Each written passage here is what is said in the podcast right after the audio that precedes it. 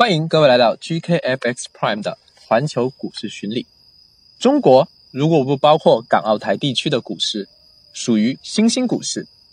中国的股市诞生于一九九零年十二月十九号，到今年已经快二十九岁了。我们可以说，A 股已经从一个毛头小子变成一个壮汉了。但是和发达国家动辄半个世纪或者几百年的股市历史相比，我们还是太年轻了。有很多东西不足，那我们来盘点一下近些年我们国家股市的勤能补拙。首先，冲刺多年之后，中国终于被纳入名上 MSCI 指数，Morgan Stanley Capital International，简称 MSCI，是一家提供全球指数和相关衍生品的国际公司。它推出的 MSCI 指数给投资人参考，包括。组合经理、经纪商、交易员、交易所等，那用这个指数可以干嘛呢？因为在国外，指数型投资或者购买指数型基金是一种潮流，甚至在美国，指数基金的规模已经超过了主动型基金。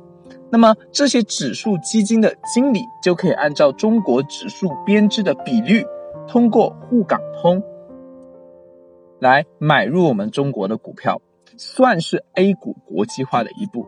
这一点非常类似于前期的日本开放国家的股市。第二个，推出科创板，凝聚中国未来的潜力。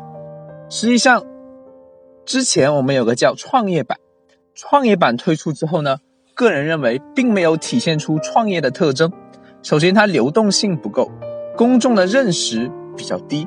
而且多为中小型企业，所以往往在熊市当中，创业板的表现是最惨的。科创板不同，科创板有多个上市条件，既可以满足独角兽公司，例如滴滴等，还有高估值的创新企业，但是尚未盈利的。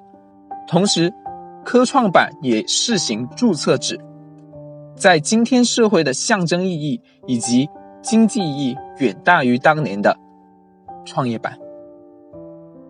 最后，我们还发现了一个趋势，就是不同的交易所开启相遇模式，开大更大的投资世界。符合条件的投资者可以购买部分外国股票，还不用受外汇管制的限制。是的吗？是的，在沪港通、深港通开通之后，投资者可以买超过两百，但是不到三百个的港股，并且今年二零一九年。还会推出沪伦通，可以购买一些英国的股票，但是投资者通过这种联动机制购买海外股票是受到限制的，例如港股只能看到不到三百只，并且在中国交易所关门的时候，外国交易所开门，此时您是不能进行买入或者卖出的。而 GKFX Prime 同样提供全球股指交易，您可以随身搭配，创造属于您的投资组合。好了，本期节目到此为止，谢谢大家，再见。